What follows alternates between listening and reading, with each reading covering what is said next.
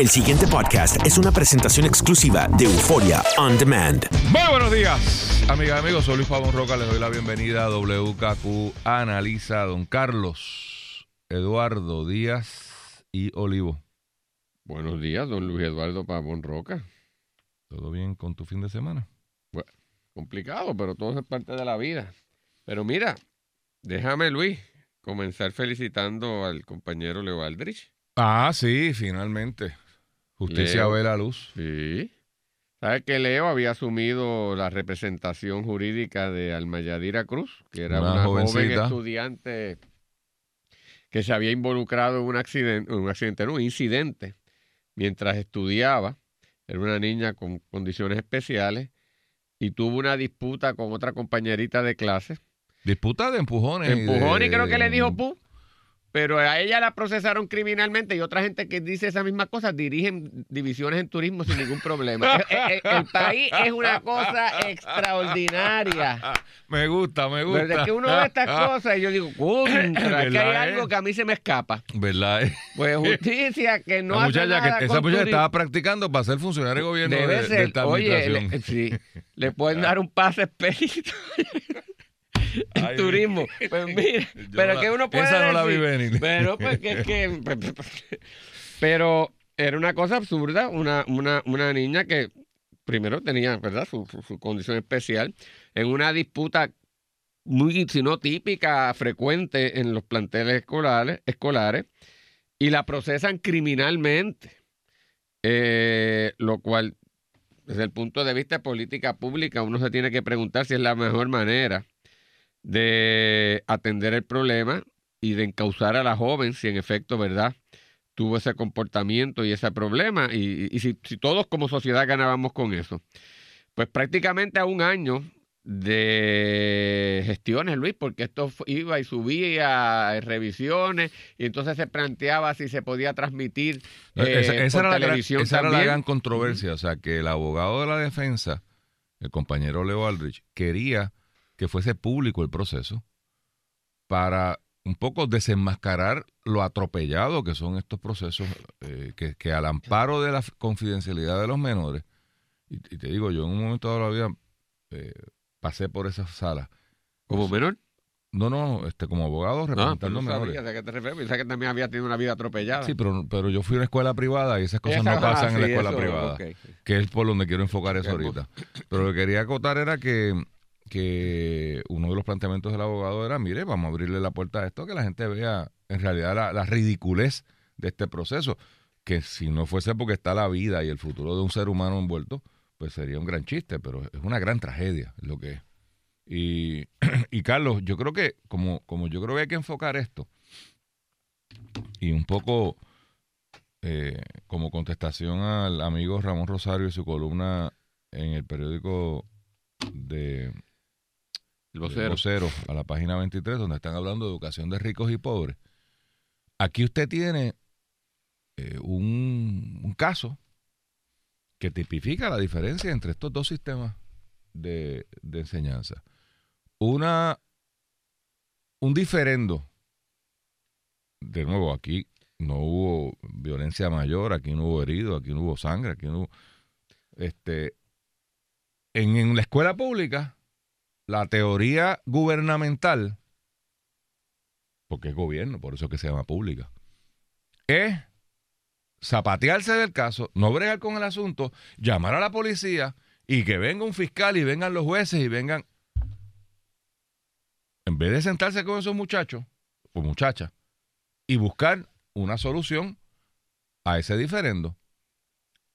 En una escuela privada esto no pasa. No es porque no hayan gasnata, porque están joscas. Sí. Y por- no Los- porque no haya Los bullying. muchachos son Los muchachos y las son muchachas son muchachos. Y no- muchachas. Y, eso no lo justifica. sitio, No quiero que nadie entienda que yo estoy justificando ni el bullying, ni la violencia, ni la gasnata. No lo estoy Pero justificando. que son cosas, Son cosas cotidi- de- que de- ocurren con mucha con frecuencia. mucha frecuencia y tú tienes que decir en la vida si tu parte del proceso educativo es cómo, cómo se maneja eso. Ah, que podrá, habrá que llamar a la policía en algún momento, posiblemente. Posi- cuando, cuando trascienda de verdad de, de, de, de- una cosa que no se puede manejar. Eh, pero aquí la primera reacción del sistema es lávate las manos Y que, que- que- que el proceso, y si el proceso de menores de este país fuese algo, si usted piensa que corrección no sirve, corrección es un modelo al lado de los- del proceso de los menores. No, no te lo digo, yo, yo tuve que salirme de esa porque era una cuestión deprimente, Carlos. Deprimente. Deprimente porque el sistema no funciona, los jueces no funcionan, los fiscales no funcionan, la defensa no funciona, las familias no funcionan. O sea, tú, tú ves que, que- que te llevan muchachitos y, y- y- y entonces uno termina con casos de oficio que son todavía más complicados, porque, ¿verdad? Y tú ves que mamá no existe o papá no existe o mamá existe y te dice, mire, yo no puedo bregar con ese muchacho, que lo metan para adentro a ver si bregan con él. así mismo. Entonces uno oye todas estas loas a la familia y estos son problemas que hay que atenderlos en la familia. Pues si no hay, o sea, ¿qué hacemos? No hay. O sea, mamá te dice, mire, licenciado, olvídese, que lo echen para adentro. Ya yo no puedo más con ese muchacho. Y no mataba a nadie. Porque bueno, estoy tratando de hacer una distinción de, de- de por qué está encausada la cosa. Pero nada, mis felicitaciones a, a- y- a Leo. Y el Departamento de Justicia, que, con que tarde, pues, pues, se pudo finalmente comprender y desistir por las razones que ¿Cuánto nos, fueran. cuánto nos habremos gastado en eso? No, no, es que, porque Sí, en es esto que no, es la cosa. ¿Cuánto nos gastamos oye, como país en los fondos públicos en esto? Ocurre esto. Vamos a suponer que hay una preocupación legítima de las autoridades allí escolares, de la mamá de la otra joven, que verdad que con justa razón se siente que su hija fue de alguna manera acosada Correcto. o maltratada. Si insiste, viene, se le plantea a un fiscal entusiasta en su labor. Yo a nivel de fiscal dirá, caramba, vamos a bregar", pero el fiscal No, está es que la teoría es otra, Carlos. La Sí. teoría es pasar pass the buck. Esto es, a mí no, yo no voy a salir en el periódico pelándome porque no hice no nada. que- Yo lo meto para adelante y al juez que resuelva. Que Y el juez de regla 6. Pero ahora a su vez, pasa lo mismo entonces a nivel con el supervisor de ese fiscal y en última instancia con la Claro, secretaria o lo- secretario. que el juez desestime, es la teoría. Olvídate, dale para adelante. Que el juez desestime. Y que no sea el responsable. Ah, claro. O ella. Nadie tiene los, tú sabes, de, de coger la situación y decir, no, mire, que esto no es para eso. Esta, hay una diferencia, sí, se resuelve allá. No es aquí. La, o sea, la primera instancia no puede ser meter preso a alguien. Entonces, gastar, o sea, aparte del problema que se causa en términos ¿verdad? sociales y humanos, recursos del Estado y del tribunal. Porque Viendo eso- una cosa que no tiene, sí, por eso, pero del, del Ejecutivo, causando del esto, y de la rama de la judicial. judicial, ataponando el tribunal, este, porque de nuevo, gastar recursos tiene dos implicaciones. El, el en este momento de crisis, el literal de billetito que estás gastando en esa vaina. Y dos, que estás utilizando los recursos en vez de estar buscando a los que asesinan gente en las calles. Y, y- y que estamos en, un, en, en una baja histórica de, de que el Departamento de Justicia pueda eh, llevar caso. Y le echan la culpa a la policía. Y la policía le echa la culpa a justicia, pero al final del día no llevan ningún caso. Pues, pues vamos a gastar los chavos en lo que hace falta. Son cosas inexplicables, pero Carlos, se vio la luz. Me llamó la atención el fin de semana una noticia de la cual ando preguntando y como que nadie sabe nada. Eh, el señor gobernador, yo creo que fue el sábado, así como que a una hora de No esas... me digas que vas a hablar de eso. ¿De qué? ¿De Energy Answers? Sí. Sí. ¿Por qué? Estoy consternado, pero Ok. Eh, Energy Answers es un proyecto de eh, reciclaje de basura y de generación de energía eléctrica, según los proponentes, de incineración de basura, según sus detractores, que lleva dando bandazos durante cuatro administraciones. Eh, no tiene muchos detractores, lo- los mismos, más o menos los, los cuatro o cinco que siempre brincan, no han sido mucho más de 15 o 20 personas, y los remito a la, a la evidencia gráfica que hay de retratos y de cuando hay una de estas propuestas. El alcalde del municipio de Arecibo estaba a favor, no sé si cambió de parecer ahora que su jefe No, político, ¿no? no, siempre estuvo. O sea, se Bueno, pero es, que, pero es que voy no, calma. porque- Experimenta un problema ahora también el pobre alcalde. Vamos ahora. Eh, esto sale cuando la época de Fortuño. Fortuño lo endosa. Eh, Alejandro lo. eh, eh, Aníbal, yo no creo que abiertamente, pero estaba a favor, tú sabes, tím- tímidamente a favor. García Padilla, excepto por su staff, que no controlaba el gobernador, me parece que pasa como ahora, eh, estaba a favor. Y, el, y Ricardo Rosselló estaba a favor, se puso por escrito a favor del proyecto. La Junta estaba a favor, el alcalde estaba a favor. Y de nuevo, a mí lo que me llama la atención no es si no van a hacerlo, pues no lo hagan, tremendo. O sea, seguiremos contaminando con basura todo el subsuelo y todo el acuífero de Puerto Rico. Esa parece que esa es la consigna, que se fastidie el ambiente. Eh, pero bueno, eh, a mí lo que me choca es que en la oscuridad de la noche el gobernador saque, en la oscuridad de la noche en el sentido de que fue un fin de semana, fue noticia de, de- de periódico, ¿no? Entonces dicen y no le preguntan, que a mí me, me, me- me hierve la sangre. Ah, que es que ahora está en contra de la política pública del gobierno. Perfecto. ¿Y cuál era la política pública del gobierno hace seis meses? ¿Y cómo cambió? Esa pregunta no, no, se, le, no se cae de la mata, porque esto sería una APP, un privado, que va a montar este chunche y que va a generar electricidad. Bueno, me suena que es perfectamente consono con la política pública. Esbozada hace, hace, tres, hace tres semanas, by the way, el gobernador dijo que iba a privatizar energía eléctrica y tres semanas para tarde todavía no tenemos ni un memito. Olvídate un proyecto de ley, ni un memito del asunto. Así que mira si era una improvisación. Pero ¿cómo es que esto está encontrado con la política pública? O sea, ¿cu- ¿Cuál es el punto del proyecto que contradice qué del gobierno? ¿Y cómo es que esto pasa de que la Junta está apoyándolo, Samot, eh, el gobernador lo estaba apoyando por escrito, señores. O sea, hay una carta firmada de este gobernador. ¿Y sabes lo que me preocupa, Carlos? Que en la medida en que esto no esté claro, y he preguntado por ahí, nadie sabe. Porque oí una teoría de que esto era un esfuerzo del gobernador político para buscar. Pero es que allí no había una oposición. O sea, este no es el Te voy super a dar la tubo. explicación, pero Este no es el vamos. super tubo. Allá, oye, te- Pero da- un- Ah. una oración más. Mi preocupación. Una vez más, el gobierno de Puerto Rico cambia de parecer en un proyecto donde ha habido un inversor. O sea, usted está buscando hacer APPs, dice el gobernador. ¿Cómo usted cree que el que está pensando invertir en Puerto Rico dice cuando alguien le diga, ten cuidado, que allí estaba montando un proyecto, metieron 50 millones de pesos, yo digo, yo no sé cuánto haya metido, pero han metido varios millones de pesos en permisología, en cosas. Tuvieron el apoyo de administración A, B, C, D, y a mitad de camino la D se bajó del, del, del-. ¿Usted invertiría en un país así? Lo dejo, lo dejo como pregunta. Mira, Pero eh, dime, esto fue por un luz. comunicado de prensa el sábado, por eso es que no era imposible hacer preguntas, porque no fue una conferencia de prensa. No, pero perdóname, Oscar Carlos. Serrano allá en Noticias tiene, ha hecho unos planteamientos sobre el particular, Uno- acaba de hacer llegar. Pero Carlos, uno va Pero ahora Y vamos pregunta, a ver. Pero de espérate. prensa antes de bueno, está bien. Lo que pasa es que me imagino por ser un sábado, pero ya está compañero de la prensa trabajando en eso. Pero Oscar mira, está Luis, trabajando en el tema. sí, Ok. ya tiene algo ahí que me lo acaba Qué de bien. remitir.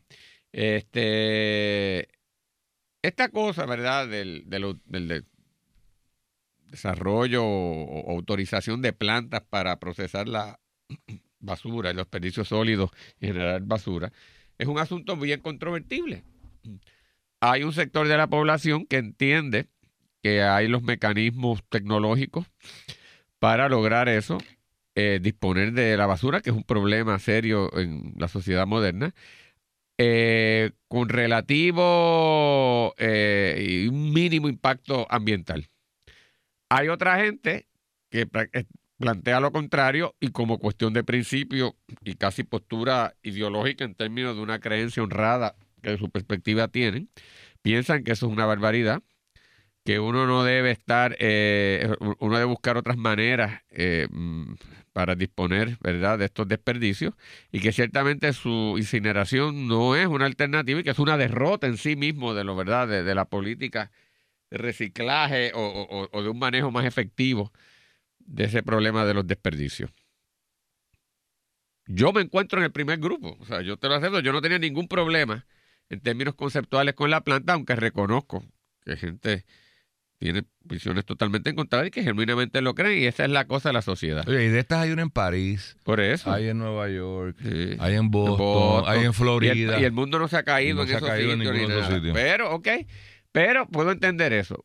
Y nosotros tenemos unos representantes en la administración pública que se tienen que ocupar de tomar unas determinaciones y ponderar los pros y los contras, eh, el impacto incluso político, ¿verdad? De todas estas cosas. Y Luis, por cuatro administraciones, contra viento y marea, el proyecto se mantuvo. Porque los opositores a estos proyectos, y legítimamente desde el objetivo que persiguen, parte de su estrategia es ahí, oponerse ahí, ahí, procrastinar, este, ir a los recursos apelativos, administrativos, ir a la prensa, estar presente y, dale, y dale, y dale, y dale, y dale, obstruir, obstruir, hasta que tú te rajas o ocurre un evento. Lo lograron esta vez, nuevamente. Usualmente logran prevalecer por su consistencia y porque genuinamente al creerlo ser parte de su ideología, así lo postulan y lo defienden. Pero desde el punto de vista de política pública articulada en un proyecto que obviamente no era contraria a política pública o era más o menos consistente porque subsistió por tantos años. Si esa era la posición, debió haberse evitado hace 16 años atrás o cua- o 12, 10, 12 años atrás y no venir a hacerlo hasta estos momentos y de la manera en que se hizo. Primero, porque es un absurdo para todo el mundo, para los opositores, para los que invirtieron dinero, para los que hicieron la gestión en el gobierno, para el liderato político que se comprometió, para el liderato político que se opuso, para el resto de la población, para la imagen, como tú dices, de Puerto Rico en términos de negocio y de credibilidad y de gobernanza en el país. Pero tú sabes que es lo más triste y más serio, que esto en un bueno, comunicado de prensa e improvisado, Luis, para mí la única, la, la explicación que hay responde a los chats del WhatsApp. El gobierno está fildeando para atrás, está en una situación crítica y hay una gente que se cree que tirando noticias de esta Para naturaleza desviar la atención. desvían la atención, No ganan simpatía. Claro que sí, ganan simpatía, logran de esto y ayuda a una percepción. Y hacen una cosa totalmente improvisada e irresponsable. Porque si esto de verdad era así, siendo el gobernador tan meticuloso como es y teniendo un plan que lo elaboraron tanta gente por tanto tiempo, esto estaría identificado desde el principio. Y es que lo estaba. Y si fue, por eso, y estaba aprobado. Y si es que hubo un cambio de modificación y es una cosa que tiene que ser tan revolucionaria porque de buenas a primeras nos damos cuenta que está contrario, aquí entonces debió haberse hecho una explicación y una conferencia de prensa blindada, montada, con expertos a explicar. Pero eso no ocurrió. Esto es una estrategia mediática. Entonces uno se tiene que indignar Pues destruyen la credibilidad del pues, país. pues, la destruyen. Y yo creo que lejos de ayudar al gobernador en su gestión pública e incluso a manejar la situación complicada de los escándalos del, del- WhatsApp, lo que hace es colocarlo en una situación de poca seriedad. Pero, ¿qué uno puede hacer ante esta situación? Uno se queda perplejo. Entonces uno se da cuenta por qué el país está en el desastre en que vive, Luis. Porque aquí se improvisa, aquí se hace a lo loco, se trabaja para las gradas, tú reaccionas de acuerdo a una encuesta, tú reaccionas de acuerdo al problema que tienes en un momento dado y no hay una articulación seria de política pública, porque esto no es serio. No es serio. es que no hay- no- no yo- es serio. Yo podría Porque yo puedo si entender que hay una oposición completa a esto. Y respeto a los que han tenido esa lucha. Pues esto estaba desde el principio. Sí, sí. Y nunca ha sido una Y- y- oposición. Y, te- y puedo entender que tú creas en eso y te vas hasta lo último. Y esa fue la decisión. Y el proceso político me avaló a mí, pues tú me derrotas en la. No lo lograste, esto es lo que va. O puedo entender que hay momentos en donde tú te. te- la- lo que tú creías, tú haces una ponderación y dices, caramba, me siento equivocado, ahora tengo otro insumo, esto cambió. Esto no- Y entonces amerita toda una revaluación y explicación pública para que gente de aquí involucrado y gente que está, como tú dices, la expectativa de, de invertir en Puerto Rico y hacer arreglos con el gobierno, puede entender, ah, no, esta gente son una gente muy seria y muy responsable. Es verdad que cambiaron, pero al contrario, lejos de crearme dudas, eso me imprime respeto y credibilidad, porque son responsables, son estudiosos y mira cómo lo han hecho. Pero yo de verdad, en un comunicado de prensa, un sábado, hecho así, a mí no me cabe la menor duda que esto responde a un objetivo de, de desviar la atención y ganar este simpatía, que no las van a ganar. Porque el que está opuesto a esto y le echa una lucha al gobierno no va a votar por el gobierno por esto, ni va a cambiar su percepción con respecto a, lo- a los chats del WhatsApp. Pero El 21 de agosto. allá ellos. El 21 de agosto del 2017. En Letterhead que dice Governor of Puerto Rico Ricardo Rosselló Nevares y el sello del gobierno. Con la firma del señor gobernador. ¿Esto es cuándo tú me dices? 21 de agosto del 2017. Carta dirigida a Christopher McLean, Acting Administrator, USDA Rural Utility Services. Esto no hace ni seis meses. No hace ni seis meses. Dice el señor gobernador bajo su firma. Y obviamente la carta está en inglés. Ha sido, ha sido desde hace tiempo. It has been long. It has long been this administration position that if the project could meet all applicable environmental services, it would have our support. Ha sido la posición de esta administración que si cumple con todo el tema ambiental, eh, tenía nuestro apoyo. The issuance of a final environmental impact statement. Eh, Dice ahí lo que pasó. Dice, en apoyo a esta solicitud, o sea, esto soy yo, gobernador. Por favor, sepan que este proyecto es uno de los largest single economic development projects en Puerto Rico. Es uno de los más Proyectos gran- más significativos. en el tema de desarrollo económico y que va a proveer a Puerto Rico con 80 megawatts eh, gross, 70 megawatts netos de la cosa de esta energía. Inversión del sector privado de 750 millones de dólares. 300 millones en annual goods and services que pueden ser provistos localmente, o sea, que ayudan a la, periferia, ¿no? 7 mil trabajos directos, indirectos e inducidos sobre los tres años, durante los tres años de construcción y sobre 700 directos, indirectos e inducidos en la vida del proyecto. Todo esto lo está firmando el gobernador. O sea, esto no es ni un cabildero de Energy Answers, ni es el, goberna- el gobernador de hoy de Puerto Rico, el mismo de hoy, hace seis meses. O hace, si fue agosto 17, estamos en febrero, ponle un año, vamos. Como que un año. Bueno, para, ser generoso, pues nueve meses.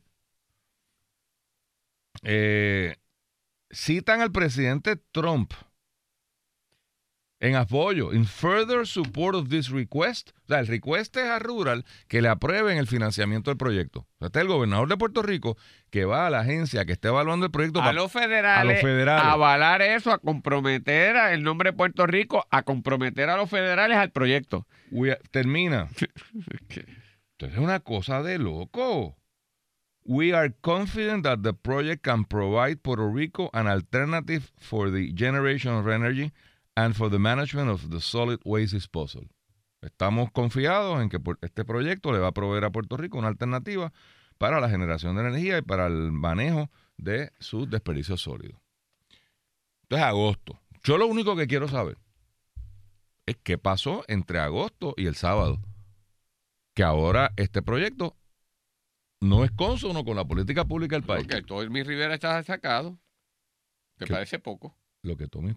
Bueno, todo el lío entre No, de la no, comisión pero que- es que Ay, no- no, no, bendito, pero no, así no, se funciona no, aquí, no, esto y todo, no, por eso es que estamos. ser, no, pero, pero, pero, tú no. Por- por- oye, No. ¿cómo que no puede No, ser? ¿Cómo es Pero Luis, ¿cómo no, es posible? No, sí, sí, no, sí. no, no, no, y vamos a la pausa, No. se acabó. El pasado podcast fue una presentación exclusiva de Euphoria On Demand. Para escuchar otros episodios de este y otros podcasts, visítanos en euphoriaondemand.com.